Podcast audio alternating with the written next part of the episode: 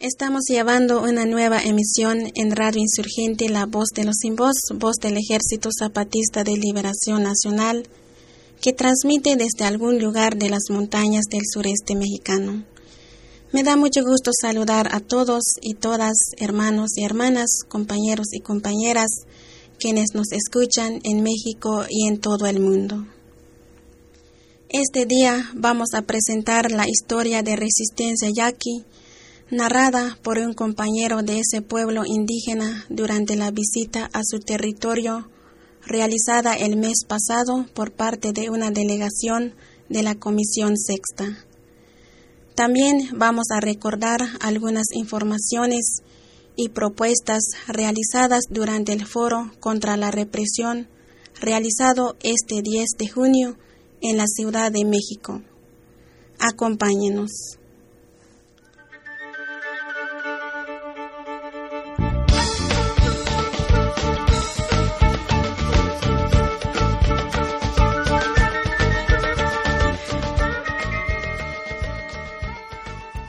Este programa es una producción de Radio Insurgente, La Voz de los Sin Voz, voz del Ejército Zapatista de Liberación Nacional.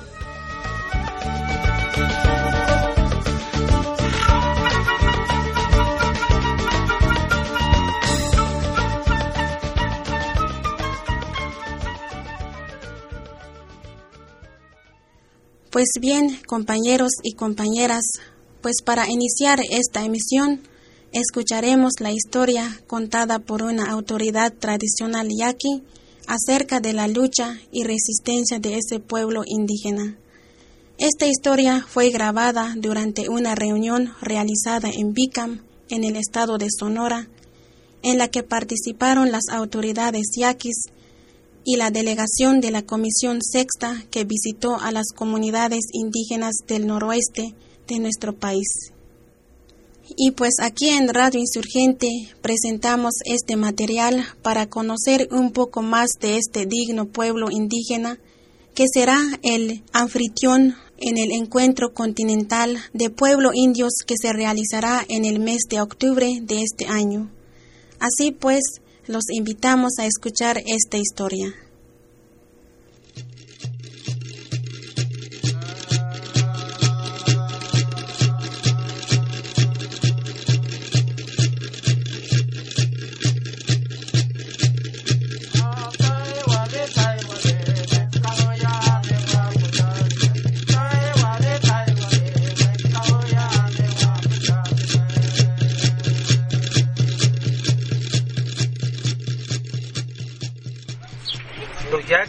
Este, la historia se inicia por allá en 1533, 474 años se van a cumplir en octubre del primer enfrentamiento que tuvieron nuestros antepasados con, con los españoles. Se da el primer encuentro con los yaquis en las inmediaciones del río no se logra el propósito de los españoles porque los yaquis le dan una derrota tremenda a, los soldados españoles. Y 1610 es cuando los yaquis negocian un tratado con los españoles para poder llevar las, la, las cosas en paz había un reconocimiento de los españoles de que los yaquis eran inconquistables. Decían ellos, incluso en uno de los testimonios hablan de que ellos no habían encontrado ninguna tribu indígena más fieras ¿no? y bárbaras, dice. Y en 1617 llegan los dos primeros jesuitas a bautizar a los yaquis, penetran al territorio sin ningún soldado español, sin ningún aliado indígena, nada más ellos, dos sacerdotes con sus ayudantes. Dicen ellos que encontraron aquí, por todo lo que es los márgenes del río, 80 rancherías. O sea, esas 80 rancherías las pudieron con, converger en ocho pueblos que actualmente existen en nuestro, en nuestro, en nuestro territorio. Si se fijan aquí, 80 pueblitos dispersos por todo el territorio se concentran en ocho, ocho, comunidades, en ocho pueblos principales, para poder también facilitar la, la evangelización, de cómo convertir a los yaquis en cristianos o a la religión católica.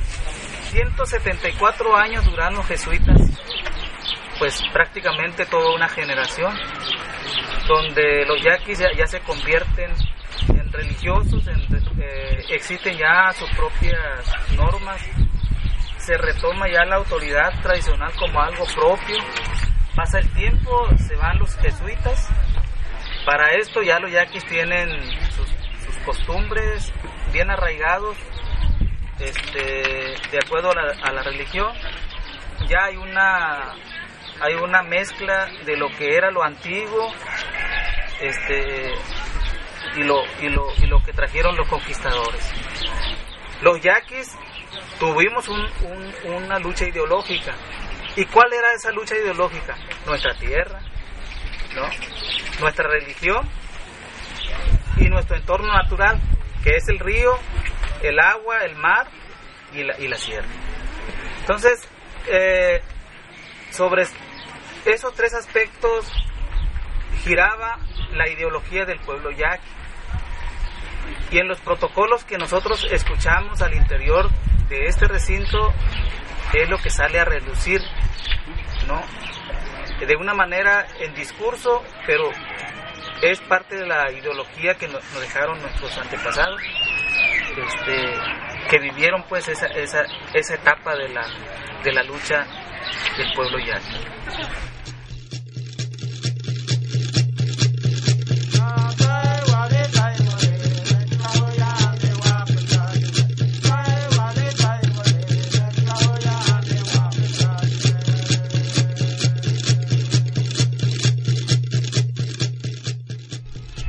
La etapa más crítica que ha sufrido nuestro pueblo es la etapa del, porfiriato. El porfiriato luchó para que los yaquis se les acabara. O sea, nosotros para el gobierno no pensábamos ni teníamos ideas ni pensamiento. O sea que eran como, éramos como los animales. Nosotros no sabemos si los animales piensan, ¿no? pero así decía, así decía, incluso en la constitución del estado de Sonora, los indígenas y principalmente los yaquis estamos fuera de la ley. No éramos reconocidos como ciudadanos mexicanos, ni mucho menos sonorenses. Éramos eh, grupos errantes y considerados como, eh, como bestias, como animales, y eso está registrado en la historia por el mismo sistema, por los mismos gobiernos, porque la ley pues ahí está, existe todavía. A pesar de que los yaquis tuvieron sus liderazgos, así como a ustedes les mataron a los líderes, pues a nosotros también nos mataron a nuestros líderes. Y en todo el devenir de la historia, desde que llegaron aquí los españoles, hubo liderazgos en la tribu y líderes con esa misma misión de defensa de su territorio, de su río, de su mar, de su sierra. Y a ellos los fusilaban o le aplicaban la ley fuga.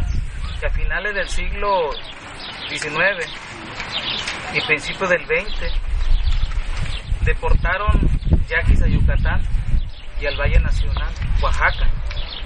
Yucatán fueron vendidos yaquis que fueron capturados en la guerra de, de aquí de la sierra y, de las o trabajadores de las haciendas fueron llevados a, como esclavos a Yucatán y vendidos. Cada yaqui costaba 60 pesos en aquel entonces. Y la mayor cantidad de dinero lo hizo Ramón Corral, Rafael Izábal y don Luis Torres, que fueron los que protagonizaron toda esta escena del crimen, que llevaron niños, ancianos, mujeres, como trabajadoras en las plantaciones en Equenera de Yucatán.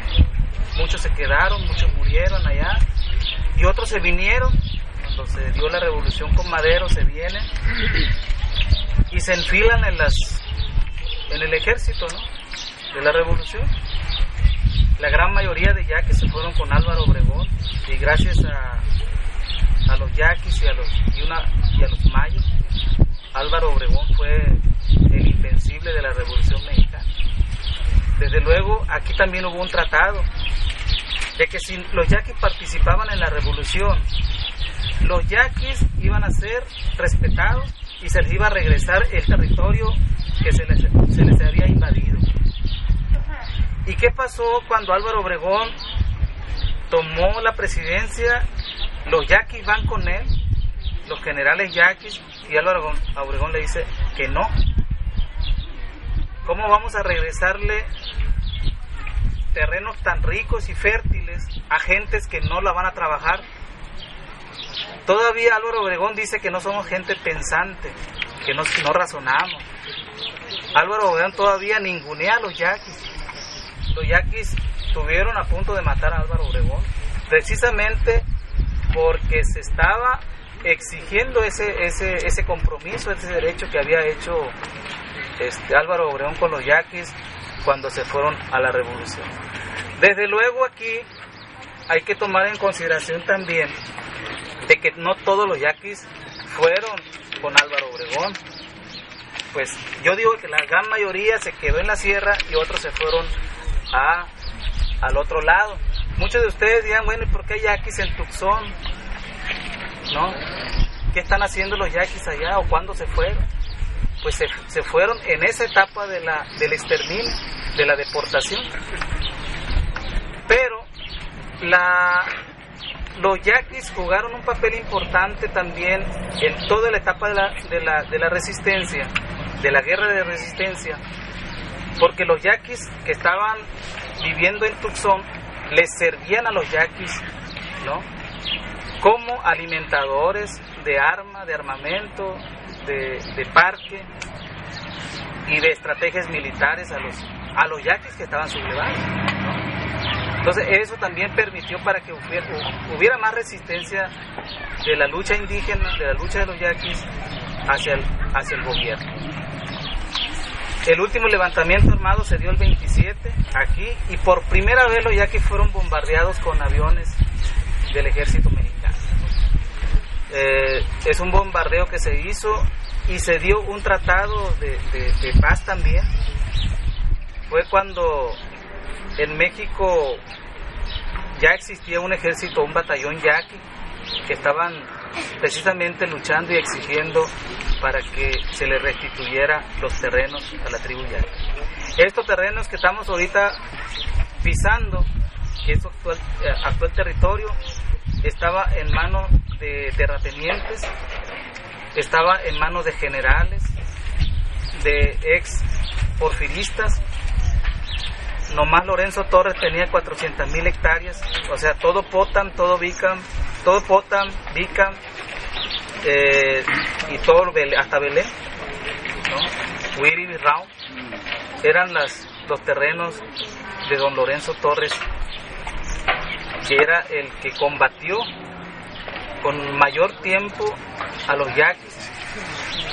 Y los otros pues eran de los Oros, eran de los Richardson, era de Carlos Conan, era de Denuncio Bule y una bola de de latifundistas, de inversionistas extranjeros que estaban este, usurpando pues el territorio de la tribu por ser los, terrenos pues más, más susceptibles de mayor riqueza de, hasta en la actualidad.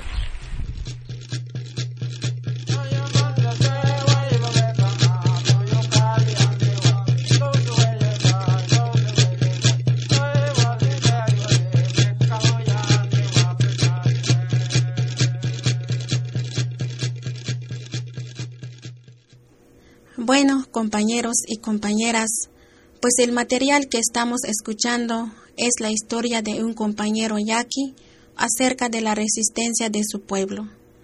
Y vamos a seguir escuchando un poco más de esa historia, pero antes les presentamos una canción que también tiene que ver con la lucha yaqui. Se trata de un corrido interpretado por Adalberto, un compañero de Sonora, y habla de uno de los indios yaquis que entregaron su vida a la defensa de su pueblo y su territorio. Esto se llama Corrido de Maxi López. Eh, compañeros y compañeros, vamos a tratar de interpretar el corrido de Maximiliano. López, un gran líder campesino que fue asesinado un 26 de noviembre de 1953 por los terratenientes del Valle del Yaqui, Valle del Mayo del estado de Sonora. Este compañero era nativo originario eh, de la tribu Yaqui, nació en Potan propiamente dicho. Un 26 de noviembre tengan presente, señores.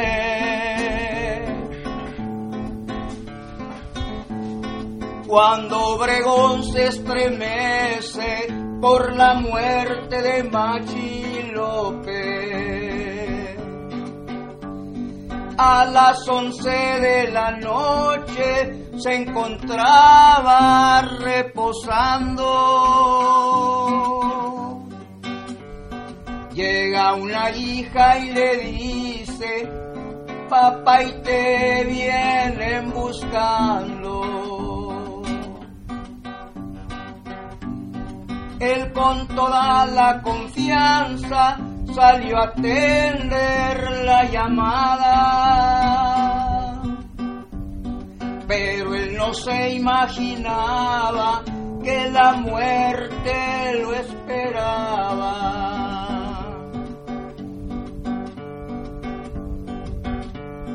El asesinato estaba parece muy bien planeado. El asesino venía ya muy bien asegurado.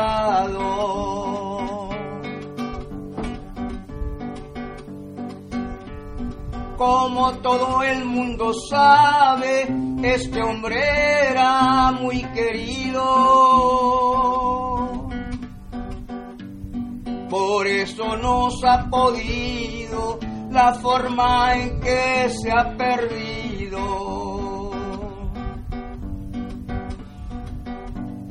Todo el pueblo está pidiendo justicia para este caso. Piden que la autoridad se marque aquí otro buen paso ejidatario de obreros y la sociedad entera. No queremos que a este crimen nada más se le eche tierra. Voy a parar de cantar, tengan presente señores Mataron a Machi López que luchaba por los pobres.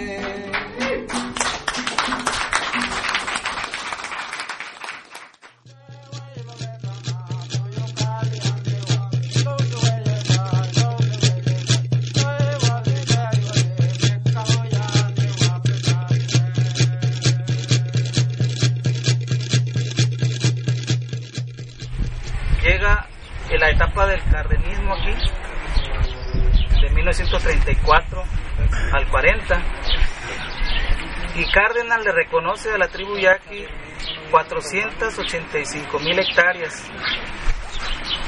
Los yaquis nunca se lo aceptaron a Cárdenas. Cárdenas estuvo en Potam, según testimonios, este, nueve días negociando y nunca fue aceptado de una manera formal porque dos pueblos, dos pueblos originales estaban fuera de las colindancias que traía el decreto presidencial cardenal, que era Bicócori y Baco.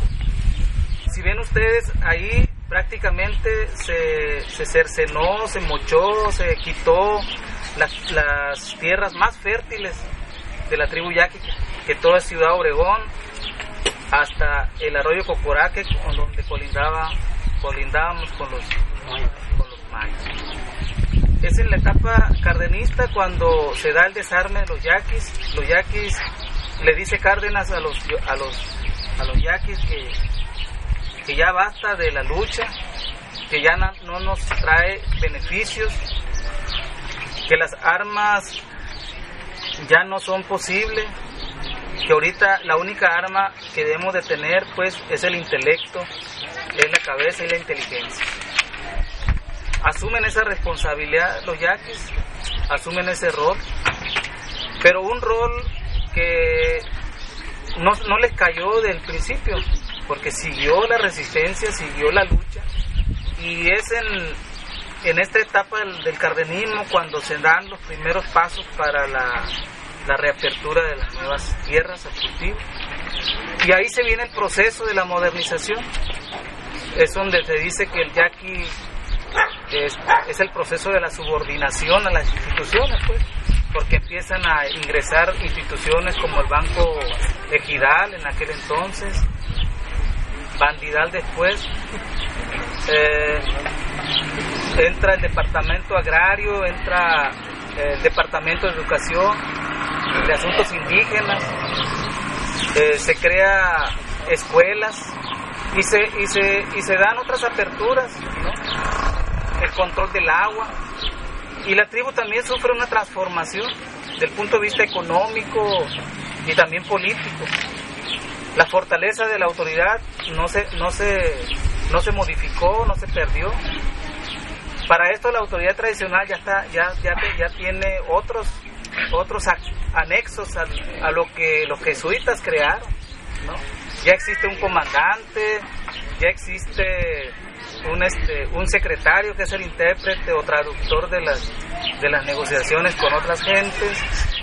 Este, y sigue existiendo el pueblo mayor que es el de Consejo de Ancianos y el, el capitán que es el que está enfrente pues de la de la defensa pues de, de la estructura tradicional ya en los años 70 existen negociaciones, ya empiezan a, darse convenios, convenios que también nunca se han respetado, como en la época anterior. Siempre ha habido eh, controversias, siempre ha habido políticas negativas al interior, intromisión de política del, del gobierno hacia el interior, este, enfrentamientos con nosotros mismos o que nos enfrenten con nuestros propios hermanos, etcétera. Y eso se reproduce más, más adelantito. En los, en los 80 la tribu crea un proyecto de desarrollo que es la que da un repunte pues a, los, a, los, a las comunidades yaquis de fortalecer en lo cultural, en lo económico, en lo político y en lo social. Este, y por qué no tratar de rescatar lo que ancestralmente se, se, venía demandando, que es el territorio de la. Entonces, a partir de los 80 se empezó a exigir la autonomía propia, la autonomía de gobierno, aunque se tenía en la práctica, eh, siempre había este, obstáculos para su desarrollo, porque estábamos sujetos a los gobiernos exteriores, al gobierno del, del blanco, pues. Entonces, eso no permitía que las cosas caminaran adecuadamente.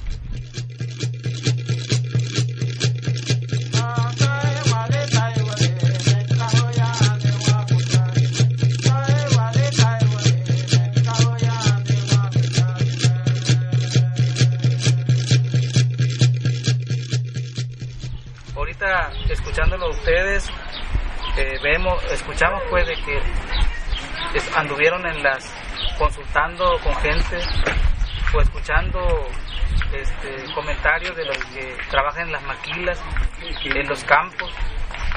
Aquí en Sonora tenemos más de 15 mil indígenas oaxaqueños trabajando en pésimas condiciones de esclavitud en, en los valles de Caborca en la costa de Hermosillo, en Empalme.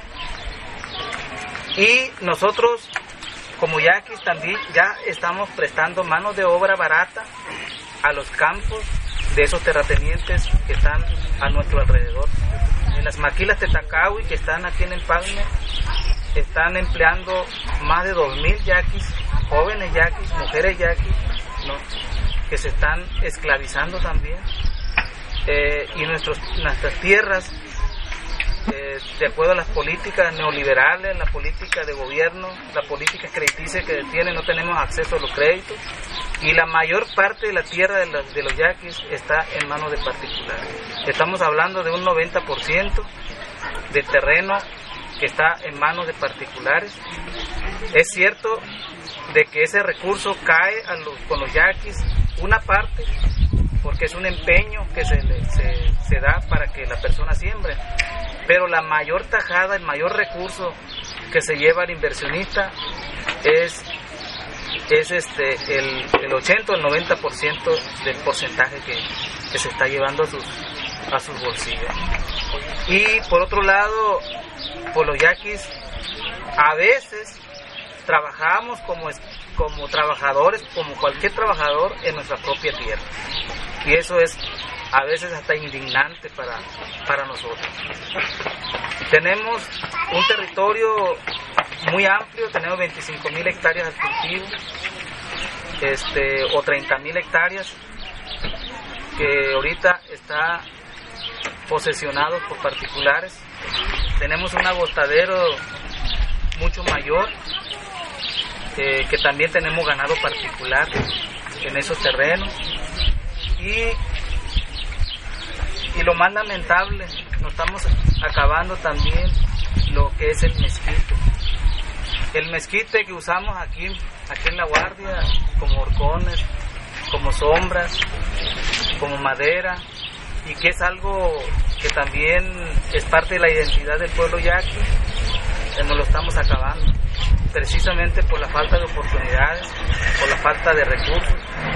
Eh, el mar, tenemos 60 kilómetros de litoral, tenemos los mejores esteros donde se dan las especies de una manera natural. Ahí están, eh, alguna gente se mantiene de ahí, pero con esta con este disque desarrollo de,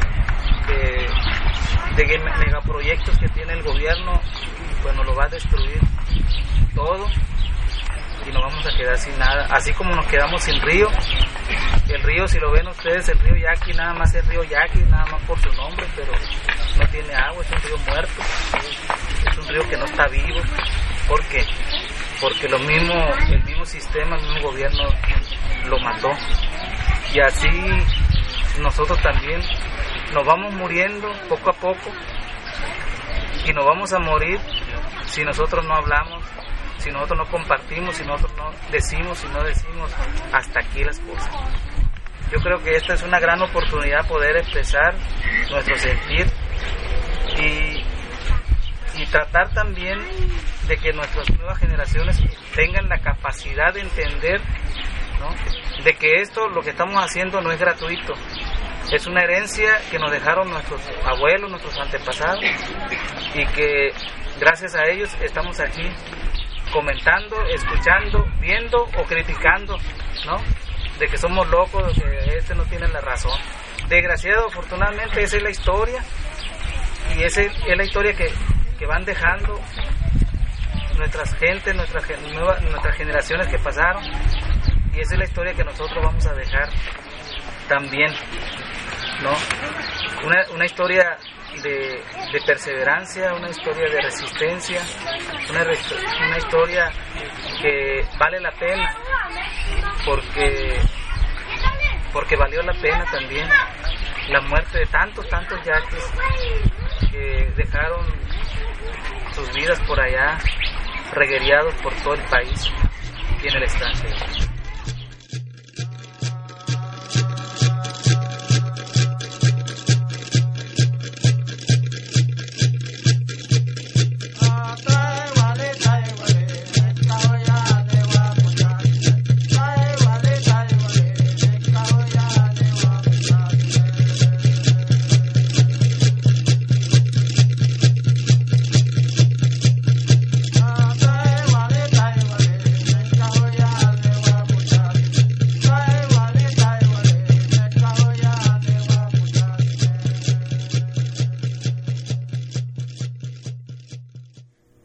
Ya escuchamos esta experiencia de lucha que contaron los compañeros yaquis de Bicam.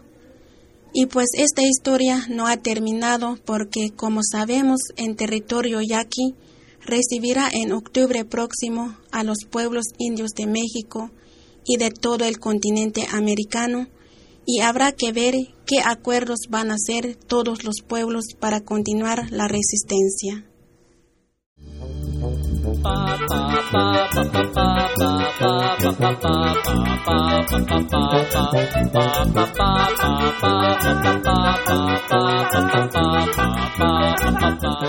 Usted está escuchando Radio Insurgente.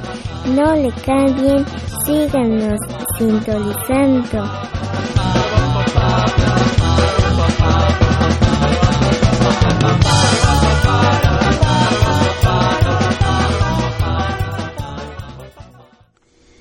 Seguimos en Radio Insurgente, la voz de los sin Y a continuación presentamos un poco de información y algunas de las participaciones que hubo durante el foro contra la represión realizado el 10 de junio pasado.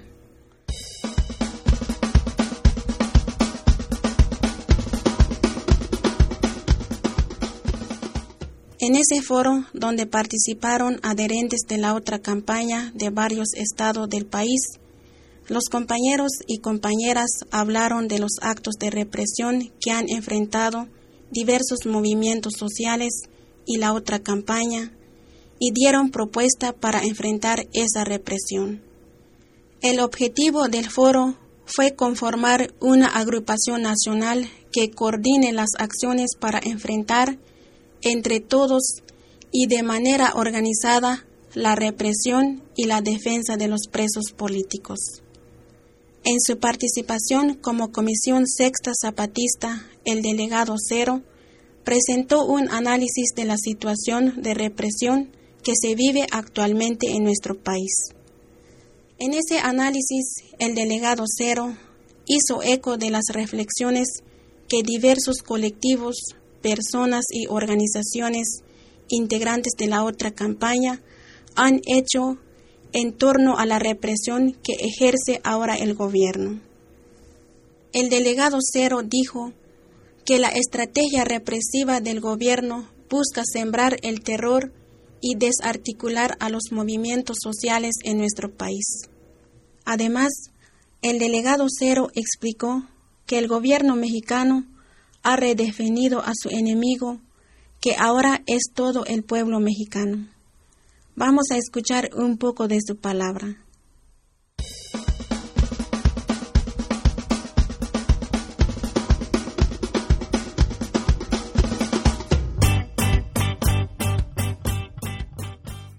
En los últimos tiempos han surgido movimientos que se caracterizan por su horizontalidad en la toma de decisiones, o por su capacidad de relevo de direcciones.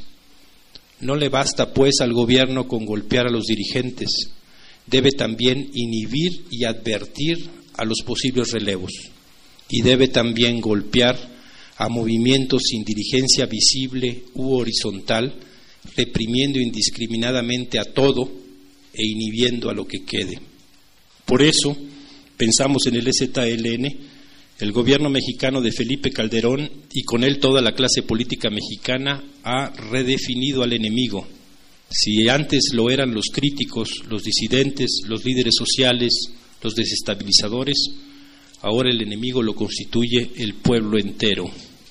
Tenemos así al ejército en las calles, caminos y campos de México, supuestamente librando y perdiendo, dicha sea de paso, una guerra contra el narcotráfico tenemos una intensa campaña mediática que titubea entre presentar a policías y militares como héroes o mejor mirar para otro lado.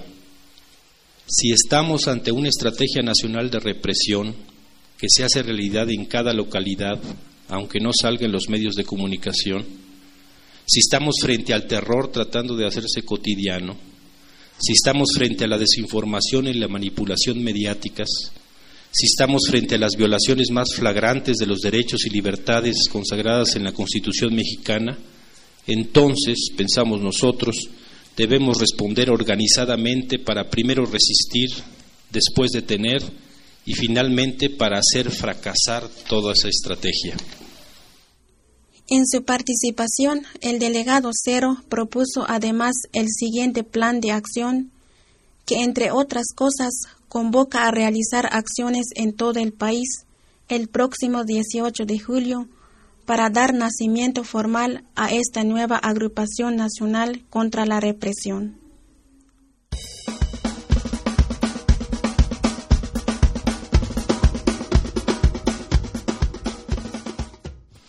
participar junto con otros esfuerzos, organizaciones y movimientos en la realización del censo de presos y presas políticos y políticas. Dos, trabajar nacional, regional y localmente en los objetivos reconociendo el espacio primordial de lo local, es decir, que se construya desde cada localidad y cada región para que sea realmente nacional.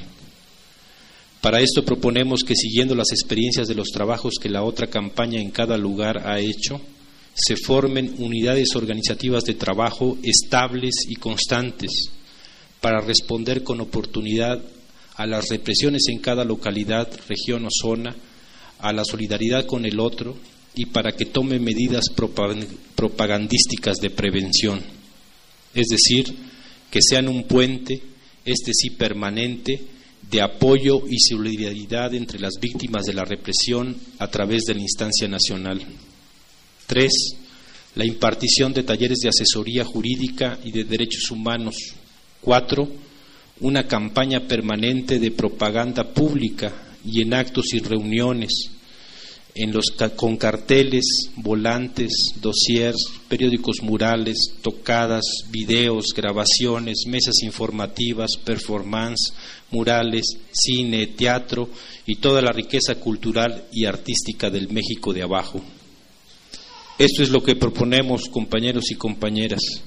Proponemos que en una acción nacional, regional y local, dislocada, se constituya esta instancia el 18 de julio de este año del 2007. Somos la única organización o movimiento que puede hacer algo a nivel nacional. Los otros son los de arriba. Si ellos han sacado a nivel nacional su represión, nosotros debemos sacar a nivel nacional la resistencia. Esto es lo que proponemos, compañeras y compañeros. Es necesario que allá arriba entiendan que si la represión y el clima opresivo está ya en las ciudades, caminos y campos mexicanos, su denuncia y la resistencia por la libertad y la justicia también tomarán con nuestras manos, nuestros pasos y nuestras voces el suelo y el cielo de esto que llamamos patria y que ahora es una larga y profunda herida que reclama alivio. El alivio que después será cura y que se crea como se debe crear desde abajo y a la izquierda. Gracias, compañeros, compañeras. En el Foro Nacional contra la Represión estuvieron también compañeros y compañeras que dieron cuenta de la situación de los presos políticos de Atenco y Texcoco, cuyos procesos penales llevan ya más de un año. Vamos a escuchar un poco del informe que dio una compañera por parte del plantón de apoyo que se encuentra en el penal de Molino de las Flores, en Texcoco, donde, donde recientemente fueron trasladados 13 de nuestros presos políticos.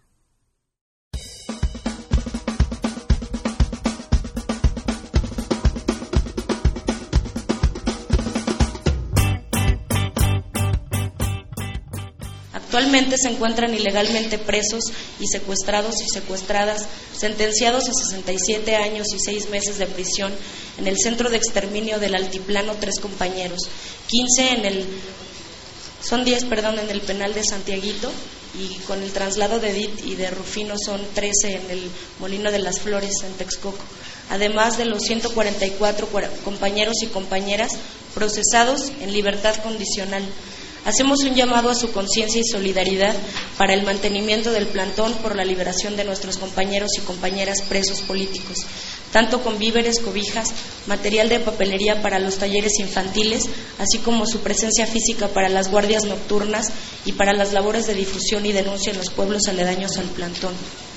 Llamamos a la memoria de los pueblos dignos para no permitir esta nueva embestida de la derecha, políticos, empresarios, patrones y clero, para despojarnos de nuestras tierras, aguas, de nuestra historia y nuestra cultura, nuestras vidas.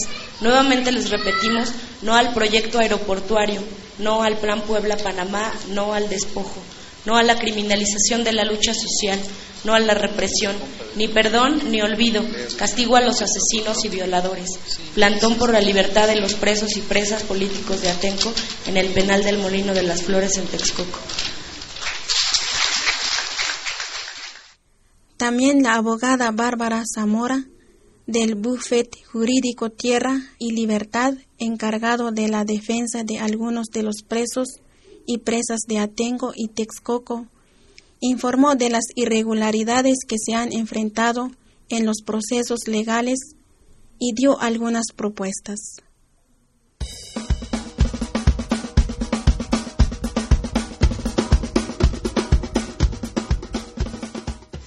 Yo creo que es muy, muy este, necesario y muy urgente que se conforme este foro, comisión o frente que, hoy se va a constituir, porque nosotros eh, como abogados nos sentimos pues muy solos y en la batalla jurídica que damos en los tribunales en contra pues de todo el aparato, no solo judicial, sino del ejecutivo y del legislativo. Eh, eh, sería más eficaz si hubiera una organización o una eh, movilización, una respuesta eh, política que se pueda contraponer pues al lacayismo y a la, subordinación y sometimiento de los jueces que manipulan de, de forma tan burda, tan grotesca la ley para dictar resoluciones, sentencias, acuerdos, y demás eh, autos y demás que son absolutamente aberrantes y no tienen ningún sustento jurídico como es pues todo el proceso penal que hemos seguido de los compañeros de la otra campaña y de los de Atenco y de Texcoco que a un año más de un año de proceso penal pues los que quedaron eh, eh, en prisión seguimos todavía batallando con la manipulación que han hecho los jueces de los procesos. Estamos eh, a más de a un año y dos meses casi y los amparos que hemos promovido, que son muchos amparos, a cada amparo, a cada resolución favorable, le dictan un nuevo auto de formal prisión. Ya estamos con un nuevo juez en Texcoco, que es peor que Maldonado, que está en, en, Almoloya. Eh, nosotros promovimos la incompetencia de ese juez, eh, nos lo dieron favorable, pero ahora han sido de, de una arbitrariedad mayor por parte de este juez, porque la gente, bueno, deja entrar a la gente al salón del juzgado, pero de pronto los va sacando y les dice usted sálgase y finalmente quedamos nada más los abogados y los presos, sin embargo, los presos quedan como a siete metros de donde estamos los abogados en la mesa de audiencia, no oyen nada, el juez siempre está protegiendo a los policías que han comparecido a declarar y les está este pues intimidando a la gente que está ahí para que ni los volteen a ver porque a cada rato dice usted está amenazando al policía usted está este ofendiendo al policía así que se sale entonces hay una una actuación arbitraria y legal de este juez y cuando le decimos que acerque la la mesa de la, de la audiencia a la reja donde están los presos dice que no porque ellos están eh, informados lo que declaran los policías a pesar de que es su derecho pero es una pues actuación arbitraria contra la cual no hemos podido nosotros eh, revertirla. Por eso yo creo que es muy importante esta eh, frente o foro como se vaya a llamar y yo eh, quisiera que uno de, uno de las, eh, dentro de los puntos del plan de acción fuera la, el acompañamiento de las audiencias que tenemos en La Palma cada semana, cada jueves nos están poniendo audiencias en La Palma, en Texcoco cada 15 días y que, la, y que bueno, la mayor eh, cantidad de personas, de compañeros pudieran asistir a esas audiencias para hacer acto de presencia y apoyar el trabajo que se está haciendo ahí jurídico. Y por otra parte, también creo que es muy eh, importante que se haga una lista de todos los jueces lacayos, corruptos, que, que están manipulando la ley y el derecho y que se haga una difusión de la actuación de estos jueces a nivel nacional e internacional, porque es, es bueno, son, no sé, gente nefasta, no sé, no hay un calificativo para este, describir a, esta, a estos tipos que se ostentan como jueces, que inclusive se dicen eh, doctores en derecho y, y que realmente no mm, sus resoluciones son ni siquiera de un estudiante de, del primer semestre de derecho. Yo creo que sí se deben de exhibir la actuación con nombre y apellido de estos jueces lacayos que con los que estamos batallando todos los días, que están este, encubriendo y protegiendo a los policías violadores y asesinos y torturadores. El Frente de Pueblos en Defensa de la Tierra, principal afectado por la represión sufrida en Atenco y Texcoco hace más de un año, dio también su propuesta e hizo un llamado a la otra campaña.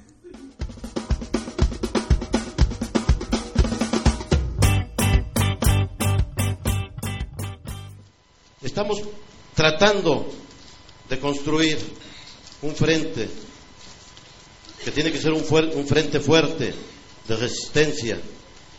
Pero sí les quiero comentar que así como mantengamos esos plantones en Santiaguito y en Texcoco bien organizados, fuertes, así va a ser la organización para que podamos defender y exigir la libertad de nuestros presos políticos. Si no, no vamos a poder construir y sí les comento que debemos hacer conciencia, hacer conciencia de que tenemos la obligación de participar en esos plantones. No podemos decir, sí, sí, vamos a hacerlo y luego no participar. ¿sí? La cuestión es que debemos de hacer presión política. Hace un poco de, hace unos cuantos días mencionan la sentencia de 67 años y medio de los compañeros que están en La Palma. ¿Y qué hacemos? Sí hicimos unas movilizaciones, pero les aseguro que el gobierno estaba esperando algo más fuerte y no lo hicimos. Entonces, desde ahí tenemos que empezar a construir y hacer un frente que verdaderamente podamos defender a nuestro pueblo. Si no hacemos un frente fuerte, el gobierno nos va a seguir sometiendo cada vez que quiera. Por último, les quiero comentar, por ejemplo, en las consignas decimos hombro con hombro, codo con codo. Y yo les quiero decir que Atenco, Oaxaca, la otra campaña, somos todos. Muchas gracias.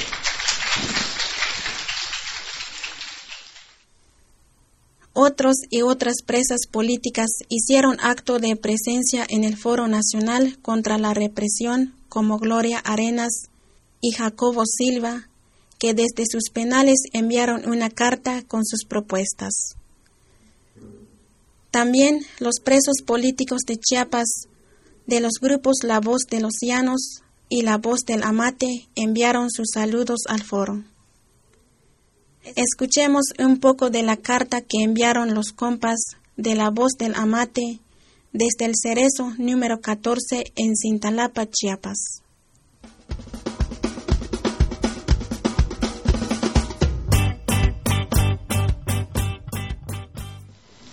Compañeros, hombres y mujeres de diferentes estados que conforman esta dicha asamblea, les queremos decirles que es un gran gusto escribirles en este documento nuestro sentir y vivencias transcurridos en el lugar de nuestra lucha. Hoy ya llevamos un año y medio en nuestra resistencia dentro del penal, en donde hemos pasado diferentes momentos de amenaza, de hostigamiento, pero que aún seguimos. Puede ser que algunos de nuestros contrincantes digan que estamos derrotados, pero nosotros le podemos decir con mucha sinceridad que hoy estamos más vivos que muertos, más vencedores que vencidos. Puede ser que algunos digan que no tenemos nada, que nosotros les podemos decir que lo tenemos todo, porque nuestra idea, la, conciencia de lucha, está en el interior de nuestro ser. Es por ello que lo tenemos todo para seguir adelante, lo cual a ello nos motivó de seguir resistiendo en busca de la justicia y de la libertad. Compañeros de esta gran asamblea, solamente les queremos transmitirles que no se cansen toda la familia que los acompañan a ustedes y nosotros somos la esperanza de ellos. Ellos esperan algo mejor de nosotros que como agentes activos los tenemos que hacer. Todos tenemos la tarea de preparar a hombres y mujeres innovadores de este mundo. Bien, compañeros, que leen este mensaje, solamente queremos decirles que sigan adelante. Los problemas y otras cosas que nos sucedan, esos serán parte de nuestras herramientas para aprender y organizarse más por la batalla. Nosotros aquí seguiremos ni un paso atrás, todos hacia adelante. En este mundo venimos para dar vida a los compatriotas pobres. Por último, saludamos a los compañeros presos y presas de las distintas cárceles de nuestro país. Hasta la victoria. Fraternalmente, la voz de la mate, desde la cárcel de máxima seguridad del Cerezo 14. Los desaparecidos políticos, otra de las caras más visibles de la represión en nuestro país, también participaron en el foro a través de las madres de desaparecidos políticos de Chihuahua y Ciudad Juárez.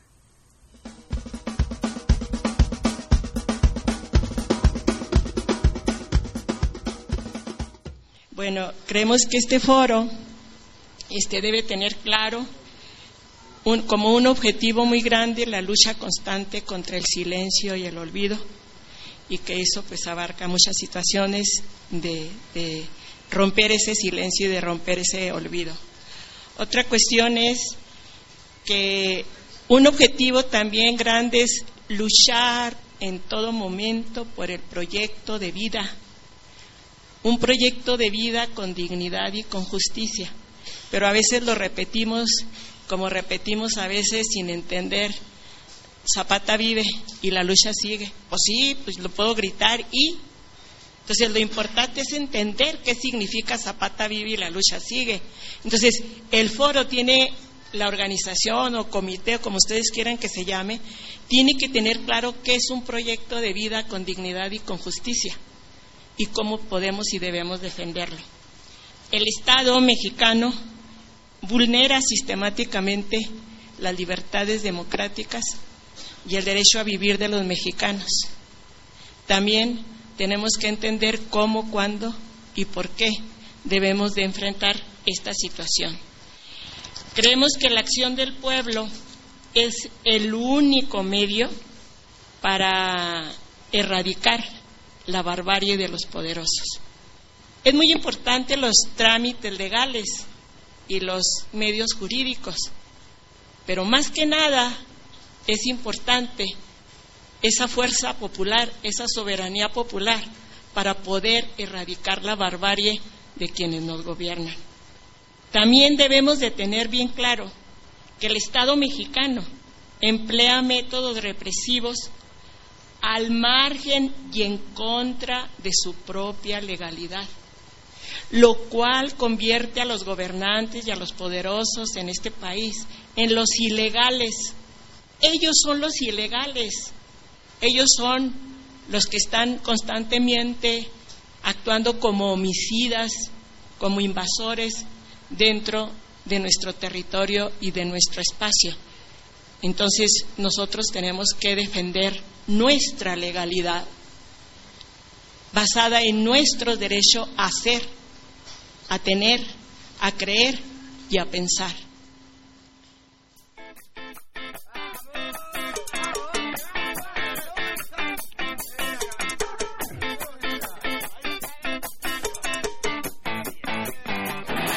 Si viene el estallido, si viene el estallido de mi guitarra, de tu gobierno también.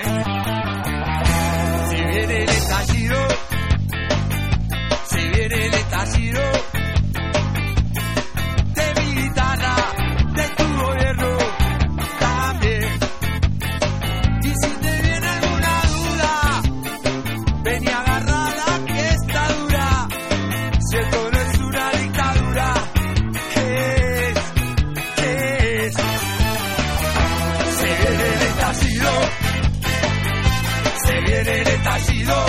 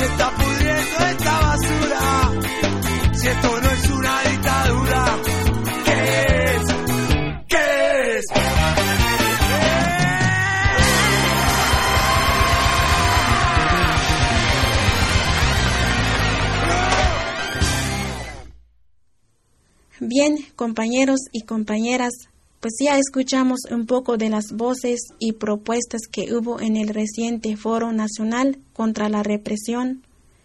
Vamos a estar pendientes de las acciones que se realicen el próximo 18 de julio, como propuso el delegado Cero. Y pues ahora vamos a despedir ya nuestro programa. Esperamos que les hayan gustado y que nos acompañen la próxima semana